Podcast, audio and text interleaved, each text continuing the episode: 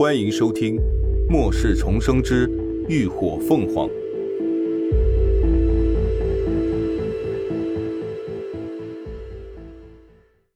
第二百一十四集，回基地。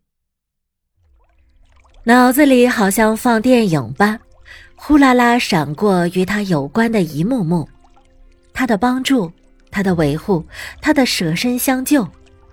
如今回想起来，处处都透着深深情意。那他呢？感觉胸口又开始阵阵悸动，林鸾不由得扪心自问。不得不承认，像连峰那样要颜值有颜值，要实力有实力，只要是女人，很难不被他吸引。当然，男人也有可能，他自然也不可能避免。否则，每一次与他接触时，内心都无法压抑的悸动又是什么呢？可自他重生以来，未来的每一件事，他都是精心计划过的，却唯独没有设想或期盼过爱情。因为爱情绝对是末世中的最奢侈，也是最廉价的东西，他并不想将他有限的精力浪费在这上面。这一世，他只希望让自己和在乎的人都好好的活着，活得衣食无忧，活得有尊严，仅此而已。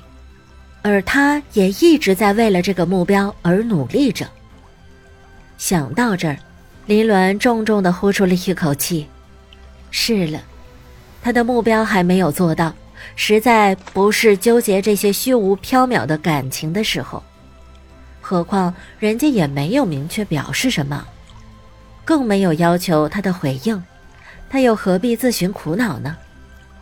以前的事情谁也说不准，那不如就顺其自然吧。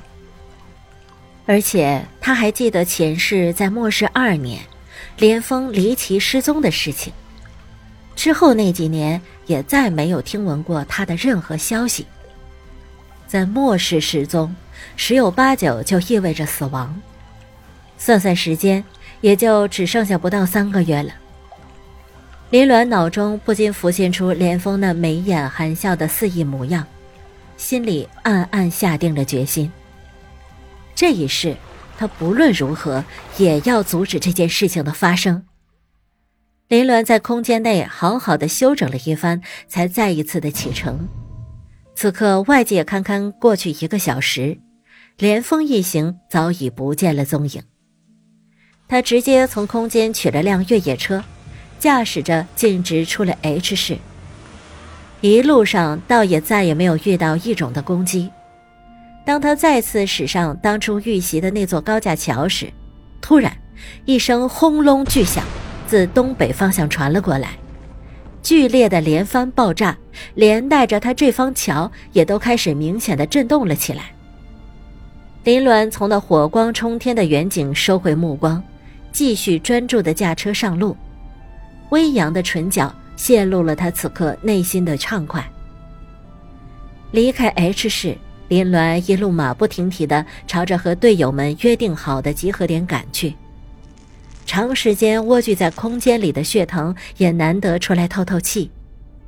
长期在诗经溶液的滋养下，血藤如今又长大了不少。脑门上的小印儿也从一片分支成了两片，摇头晃脑的模样十分富有节奏感。此刻，他正缩着小身杆在副驾驶的位置上盘绕成圈中间围着一个半大的布袋，脑瓜不时地埋进袋子里鼓捣，那滑稽的模样看得一旁林鸾忍俊不禁。那袋子里头放着的是连峰特意给他的补偿。五颗三级进化植物的晶核，虽然比不上四级晶核珍贵，但也很难得。乐的前一刻还埋怨满满的血藤，下一刻就跟抽风似的直扭着身子，开始朝着连峰大献殷勤，成功的被人收买了。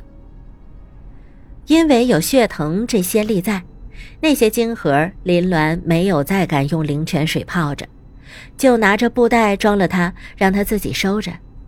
结果他像是得了什么了不得的宝贝似的，走哪儿带哪儿，还时不时的要钻进袋子里数数他的宝贝。没错，他现在能数数了，十以内的数随便数。他说几，他就能晃几下脑袋，厉害着呢。光数还不够，他还能用两片小叶子托起一颗翠绿的晶核，在他眼前晃。就跟小孩得了好东西，忍不住向大人表现炫耀的感觉是一样样的。看得林鸾都忍不住考虑，是不是该给他富养啊，免得他哪天被人一颗高级诗经就给骗走了。想到最后，林鸾突然觉得自己简直就是养了个娃，还是个女娃娃。不过一路上有这小东西陪伴着。枯燥无味的旅途也变得不再乏味沉闷了。一番紧赶慢赶，林鸾终于在第二天中午赶到了集合地点。这里是个距离长荣基地不远的小城镇。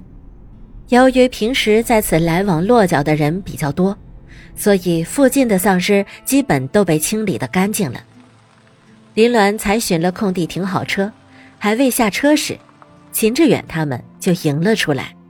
显然是率先得到了高迪的暗示，见他平安归来，众人总算是松了口气。三儿，怎么样？你找到那些资料了吗？乐乐迫不及待的问道。林鸾先笑着揉了揉高迪凑过来的毛茸茸的小脑袋，才开口道：“嗯，没有。他之前就想过这事儿，还是决定先忙着他们。”只暗中给秦志远使了个眼色，毕竟那些资料的利益诱惑实在太大，知道的人越少才越安全。林鸾解释道：“唉，半路就遇上了那只精神体，所以没有办法再继续前进了。不过最后我把整个地下实验室都给炸了。对于精神体的存在，其他人也都是知道的。”能从那么可怕的怪物口中逃生，就实属不易，自然不宜有他。嘿，炸得好！乐乐几个一听实验室都炸了，都纷纷叫好，一边好奇询问那精神体究竟长什么鬼样子。只唯独站在角落里的刘刚，半垂着脑袋，默不作声，不知道在想些什么。那我们什么时候回基地？秦志远又问道：“他们当时是跟着雷霆一行离开的，半路又寻了借口脱了队。现在那些人早就应该回到长荣基地了。”林鸾想了想：“先吃午饭吧，吃完再上路。”那姓荣的肯定没那么容易善罢甘休，他倒是不怕他正面刚，就怕他背地里玩阴的。所以还是早点回去接上云姨他们，趁早离开长荣基地的好。其他人自然没有什么异议，带着林鸾再一次回到他们的临时落脚点。简单解决了午饭后，一行七人便再次启程上路了。小镇距离长荣基地只有半天的路程。当太阳西下，霞光满天时。林鸾他们就再一次回到了长荣基地，但让人没有想到的是，他们刚通过侧门检验，停好车后，一行人正经过门前的广场时，突然就被一群端着枪的士兵给团团围住了，而带头的人正是谢旭。感谢您的收听，下集更精彩。